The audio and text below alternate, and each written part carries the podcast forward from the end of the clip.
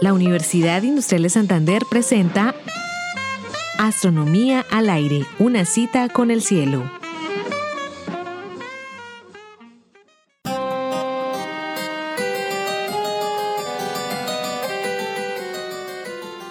La relación entre la física y las matemáticas, como todas las relaciones, han oscilado entre la armonía total y el conflicto.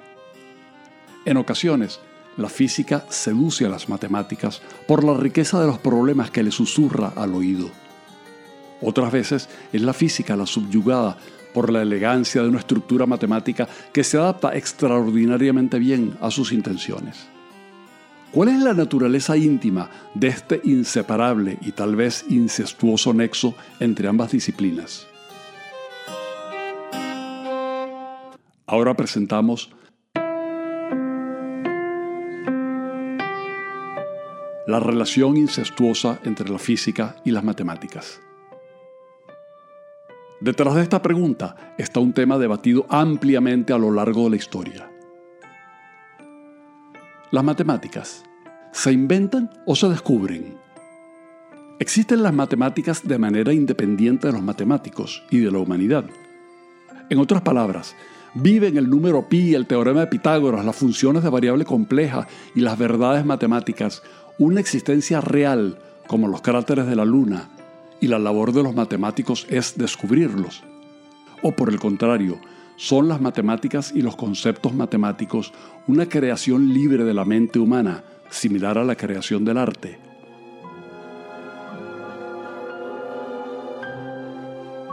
Ambas posiciones tienen sus defensores y sus argumentos. Pitágoras mantenía que los números son principios universales y en ellos reside el secreto del universo. De acuerdo con esta posición, Dios es un matemático, un consumado geómetra, y como afirmaba Galileo, el gran libro de la naturaleza está escrito en lenguaje matemático. La posición contraria es la de David Hilbert o de Leopold Kronecker, quien afirmó, Dios creó los números naturales, todo lo demás es obra de la humanidad. Las reglas del juego de las matemáticas las imponen los matemáticos, mientras que las de la física las impone la naturaleza. Pero los físicos recurren a las matemáticas porque ellas son un lenguaje con una lógica interna impecable, que permiten pasar de unas proposiciones a otras si se conocen las reglas del juego. A menudo los matemáticos crean por el puro placer estético, sin pensar en posibles aplicaciones. Isaac Newton descubrió una hermosa ley expresable en términos matemáticos para la gravitación. Para hacerlo, debió construir las matemáticas necesarias, el cálculo diferencial e integral.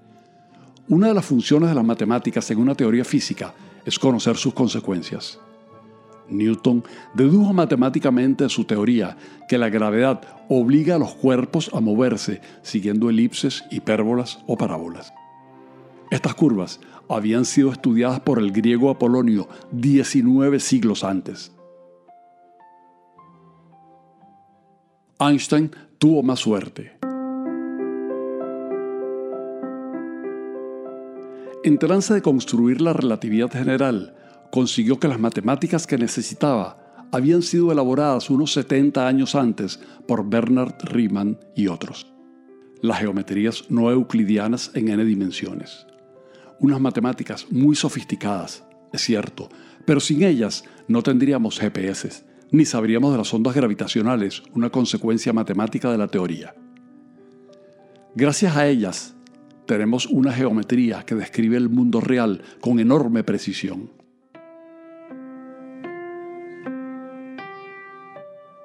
En ocasiones las matemáticas sugieren la teoría física. Dirac obtuvo la ecuación que describe el electrón y que lleva su nombre usando criterios estéticos en matemáticas novedosas. Y una solución matemática de su ecuación permitió predecir la antimateria. De no ser porque los matemáticos descubrieron o inventaron los números imaginarios, no tendríamos física cuántica ni Internet ya sean exactas o aproximadas, analíticas o numéricas, o simulaciones en computadoras, Las soluciones matemáticas son la manera que tiene la física de describir y descubrir la realidad.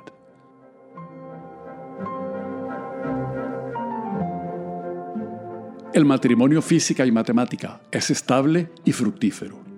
Tienen una relación donde no cabe la indiferencia ni el abandono, y podrán seguir cantándose el bolero aquel, sin ti no podré vivir jamás. Sin ti no podré vivir jamás pensar que nunca más.